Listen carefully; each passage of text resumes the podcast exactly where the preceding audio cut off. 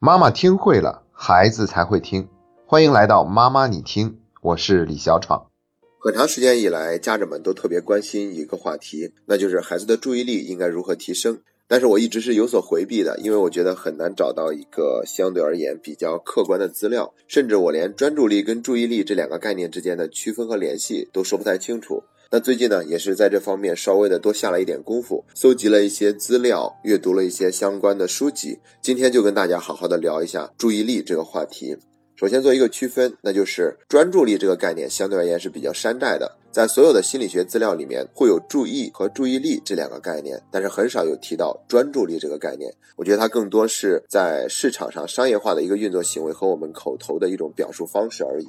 那我们今天就来先说一下什么叫做注意。注意是指人的感知、记忆、思维、想象等心理活动持续指向和集中于某一事物或者对象。那什么是注意力呢？注意力就是指人的这种心理活动指向和集中于某种事物的能力。那注意有非常重要的两个基本特征，也是在它定义中都提到的，一个是指向性，一个是集中性。所谓指向性，它就是有选择的。比如说，我们看前面的一个场景过去，我们马上就能看出来啊，我们要看的是什么，背景是什么。那这种有选择的能力，就是有一个具体的指向性。那像我们看电影的时候，基本上导演都是把画面进行过处理的，他会让我们关注他想让我们关注的那一部分。像有一部电影里面有很多的彩蛋，好像是十二只猴子吧。那个电影里面，他其实让主角早早的就登场了。但是他这个画面呢处理的非常有意思，就会让我们完全把那个男主角的出场当做背景来看了，因为我们更加的关注的是当时他想让我们关注的那一部分。所以说这一幅画面我们看过去，有想看到的那一部分，有剩余是背景的那一部分，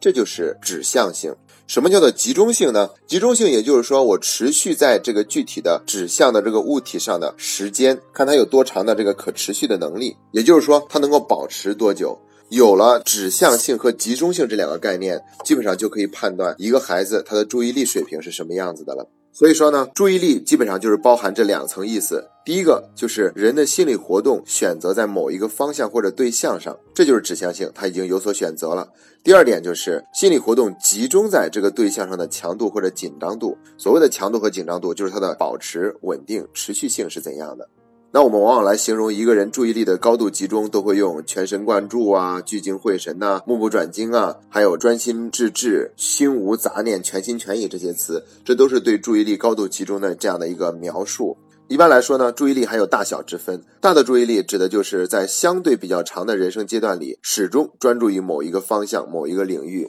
比如说，一个科学家或者某一个教授，他始终在研究某一个领域，像袁隆平先生，他就始终在研究杂交水稻。那这是一种大的注意力，他投入其中的话，其实并不会感到苦的，他是乐在其中的。这种乐是一种主观的感受，苦可能只是客观上的辛苦劳作而已。但是他主观上的感受是特别享受的，要不然他不可能会有这种持续的专注在上面的这种可能。而小的注意力呢，指的就是在特定的时间段专注于某一个方向或者对象。比如说有一阵子忽然喜欢研究吃西餐，所以就顿顿都开始给自己做西餐吃。然后又有一阵子对这个恐怖电影感兴趣，吸血鬼电影感兴趣，所以就搜集来所有的吸血鬼电影、恐怖电影来去看一看。那这些呢，都是小的注意力。那甭管是大的注意力还是小的注意力，我觉得呢都是在我们生活中很有必要的，也会给我们带来很多的帮助。所以呢，有的观点就直接说，所谓的注意力，它就直接是一个人智力的基本因素，它是智力的重要组成部分，因为它会让一个人更善于观察，它也可以让一个人更善于思考，同时呢，它还可以让一个人的想象力变得更加丰富。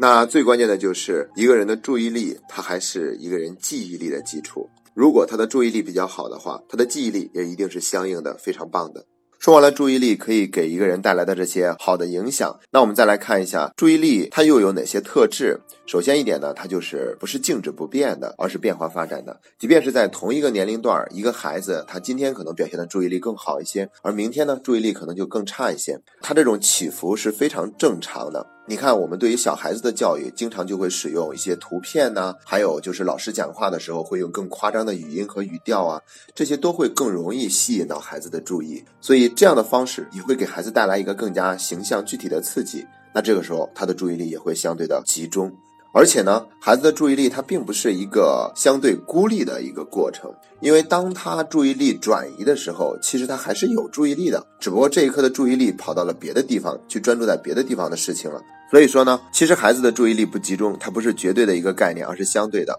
当他对这边不在意的时候，其实是正在把注意力转移到别的物品上的时候。第三点，我要告诉大家的就是，一个人的注意力是完全可以通过科学的方式训练出来，变得越来越好的。那接下来就要讲非常重要的部分了，那就是注意力的分类，它可以分为三种，一种叫做无意注意，一种叫做有意注意，还有一种叫做有意后注意。这种分类是按照注意有无预定的目标以及个人意志努力程度的不同来进行划分的。所以说，无意注意呢，它就是消极的、被动的注意，或者说是叫做不随意注意。他事先没有任何预定的，或者说是自觉的目的，他不需要任何主观意志力上的这种控制和调节，它是直接由兴趣本身引起的。简单来说，就是外界有一个很强烈的刺激，然后这种刺激呢，就情不自禁的把一个人的注意力给吸引走了。孩子在年龄更小的时候呢，他都是无意注意占绝大多数，然后慢慢的经过训练，他开始有了有意注意。有意注意又称之为是积极的注意，或者叫做主动注意，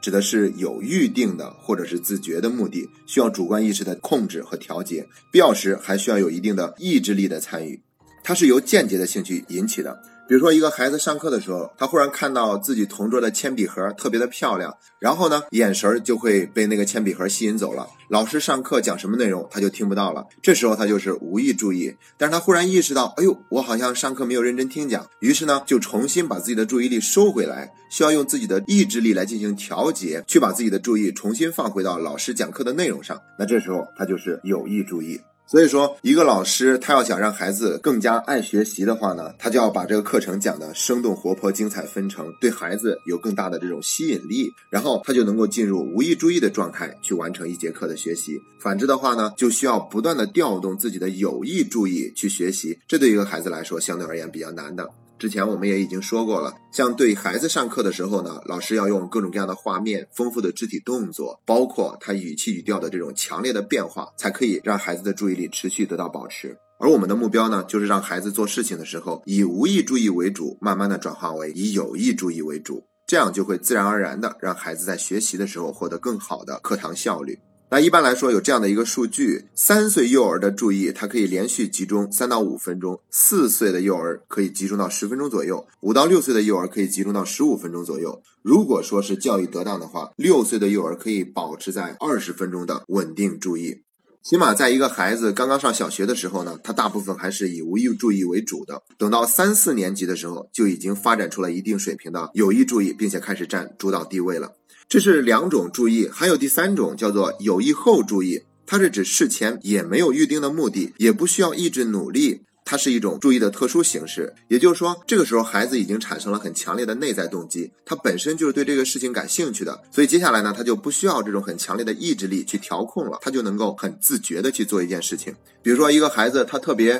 感兴趣弹钢琴，一开始的时候呢，也会觉得很烦，因为有很多枯燥的练习，但是练着练着，他开始尝到了甜头，他喜欢了，于是接下来呢，就开始变成了一种有意后注意。他能够主动的，那不需要意志力的控制的，去沉浸在钢琴的过程中。所以以前我们一直在强调说，不要用太多奖赏的方式，因为太多奖赏的方式属于外部刺激，它会抑制一个孩子内部的动机的产生。也就是说，如果这个孩子他练钢琴只是为了得到别的东西的话，那在这个过程中他是很难培养出这种有意后注意的状态的。我们也可以把有意后注意称之为一个孩子做一件事情，他有兴趣，并且把做这件事情慢慢的养成了习惯，自觉的沉浸在其中。那接下来就是说，是孩子的注意力不集中，它是怎么来的呢？其实有很多的是生理的因素、先天的个体差异等等等等。但几乎现在说所有的问题都会提到有先天的这些原因。但是我们对于这一部分就没有必要过分强调了，强调来强调去，搞得大家都感觉一切都是那么的无力。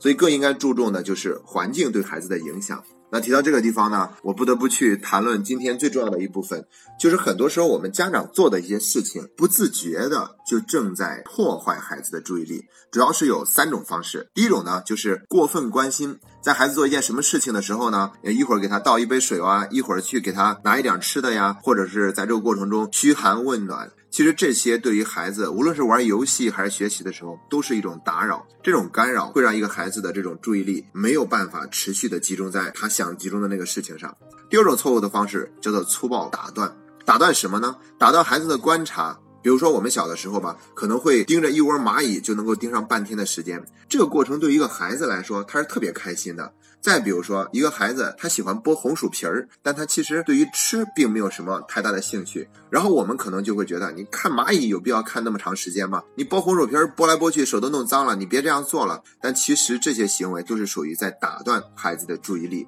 再有一种情况，就是一个孩子在那玩积木，刚刚摆了两行，接着就把它推倒，推倒了以后再重新摆起来，摆起来以后再推倒。我们在旁边看的可能就说：“你不觉得无聊啊？你要摆的话，把它摆高一点，来，我帮助你垒得高一点，然后垒得大一些。”但其实这是对孩子来说也是一种打断和干涉，他剥夺了孩子自己去享受和体验的过程。因为在那个时候呢，孩子垒积木垒多高根本不是他的目标。他的指向性是我把它垒了以后，就把它给推倒。他享受的是不断把积木推倒的这个过程。除了以上这些打断，还包括对于孩子说的话，哎，觉得他说的都是一些不相干的、无聊的，然后我们就把他打断。在《爸爸去哪儿》里边有一个孩子叫做诺伊啊，应该是刘烨的孩子吧。他说话就是很容易飞的那种，跟爸爸聊着天聊着天，忽然就不知道再去说些什么了。然后爸爸就会不断的说：“哎，注意力集中，注意力集中。”其实孩子那个时候呢，也是可以去那样说话的。我们没有必要去非得打断他，等他说够了停下来，然后我们再去引导他就好。因为这种打断本身就是对孩子注意力的一种破坏。还有第三种对孩子注意力的破坏是完全忽略。当一个孩子做些什么我们都不在意的时候啊，我们连打断都不去打断的时候，其实这个孩子会觉得自己是没有被关注到的，所以他做很多的事情都会觉得有一种不安，会特别的想活在家长的眼里，想被家长看到。那这种情况之下呢，缺乏安全感，他做一件事情的时候也很难有一种安心的、稳定的注意力出现。好了，那我们再重新总结一下常见的家长会阻碍孩子注意力发展的三种行为：一种是过分的关心，一种是粗暴的打断，打断孩子的观察、说话或者正在进行的实践，还有一种就是对孩子的完全忽略。我们之前也曾经讲到过，当让孩子写作业的时候呢，一定是杜绝外援的，把其他会吸引到孩子无意注意的事情呢，还有那些物品都要拿开，包括我们给孩子倒一杯水，可能都会对孩子一种干扰。那孩子写作业的过程中呢，不要不断的说又错了，这个地方马上改过来。如果我们觉得有必要去给孩子检查的话，这个事情应该是在孩子写完以后去做的。好了，那说完这些以后呢，我们接下来就说怎么样去科学的训练一个孩子的注意力变得越来越好。第一个很棒的方式就是让孩子听一些轻音乐。那以前呢，都会有专门的这种交响乐啊，或者说是各种各样的脑波音乐出现在市场上。然后我们可以给孩子下载一些音乐。如果这个孩子喜欢听音乐的话，我们完全可以在孩子写作业或者做某一件事情，比如说看书或者是玩积木的时候，用这些音乐作为背景音乐，声音不会很大，不会影响到孩子的注意力。但是这些音乐的播放，它会让一个人内心更加的宁静，也会让他做事情更加的专注。所以说，特别是有一类孩子，他们喜欢在写作业的时候听点什么音乐。那这些呢，其实我们没有必要去干涉他，甚至可以去支持他去多听一些好一点的音乐。那在网上随便一搜脑波音乐，或者说是交响乐，都可以有很多的音乐出现。那我们作为背景音乐给孩子做一个播放就可以了。当然了，尽量是没有那些歌词的。如果有歌词的话，可能会占有孩子的注意力更多一些，就会分散他的注意。第二个建议呢，就让孩子参加体育运动。大家千万不要小看了体育运动的这种价值，它绝对不仅仅是锻炼身体这么简单，而且它可以磨练一个人的意志。同时呢，高频率的体育运动项目，它可以提高一个孩子这种注意力的提升。比如说像跳绳啊，或者是打乒乓球啊，打乒乓球对于一个孩子的视力保护也会有很好的帮助，因为他的视觉的移动是非常快速的。像这些高频率的运动呢，让孩子参加的话，对他注意力的集中是有一个非常好的帮助的。如果我们再把这个运动概念稍微外延一点的话，练习舞蹈同样也是，因为在这个过程中，它是跟身体做了一个连接。无论孩子是在那里压腿，还是完整的跳完一支舞蹈，在这个过程中有很丰富的肢体的动作，还有音乐的刺激，那他的注意力是会得到一个很好的训练的。除了前面这两种方法呢，接下来再给两种比较科学的训练方式。第一种呢，就是让孩子进行科学的专注力练习。其实，在市面上这样的练习的书籍特别的多，比如说，可能买了一本上面有很多图画的书，然后每一页都有两幅图，然后让孩子去找不同。这种方式其实可以很好的锻炼孩子的注意力的。包括这一幅图里面隐藏着很多的物品或者是字母，我们要想办法让孩子把每一个物品跟旁边的这些物品对应出来。这个过程也是会很好的锻炼到孩子的注意力。当然，我说的都是比较简单的方式，复杂的还有一些数字啊，包括倒着去念数字，以及去完整的重复一句话等等。这些科学的训练方式对一个孩子的注意力的帮助是非常有效的，也没有很高的门槛，甚至在家里面我们都可以跟孩子以做游戏互动的方式，在引起孩子有兴趣的前提之下去很好的锻炼到孩子的专注力。第四个建议呢，就是感统训练或者是。大脑训练的课程，因为感统训练它最重要的一个作用就是提高孩子的注意力的。感统失调的孩子往往在注意力这方面不集中，而每一个多动症的孩子，他几乎都是出现了感统失调的。所以现在让孩子进行一些感统训练呢，包括进行那些大脑训练的课程，其实他们都会把培养孩子的注意力、提高他的这种专注力作为一个最基本的课程目标。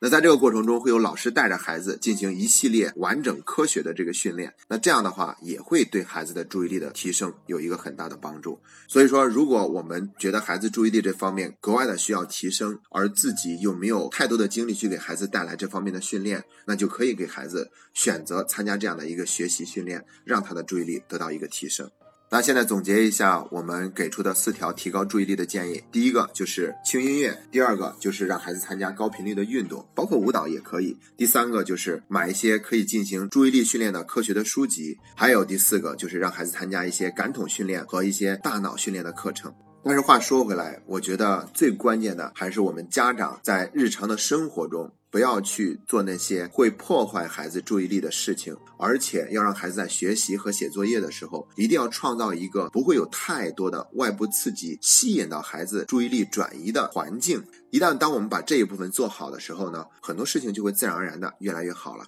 我知道中国的家长往往都是特别的焦虑的，其实我们更应该对孩子现在的注意力状况有一份接纳。当我们内心更沉静，家庭氛围更和谐的时候，孩子也自然会变得内心更加的安宁，做事情的注意力也自然会有所提高。总之，我们要用一些科学的育儿方式，去慢慢的提高孩子的注意力。在他没有做的足够好的时候，我们要保持一份强大的耐心，去相信孩子，直到有一天他能够做到。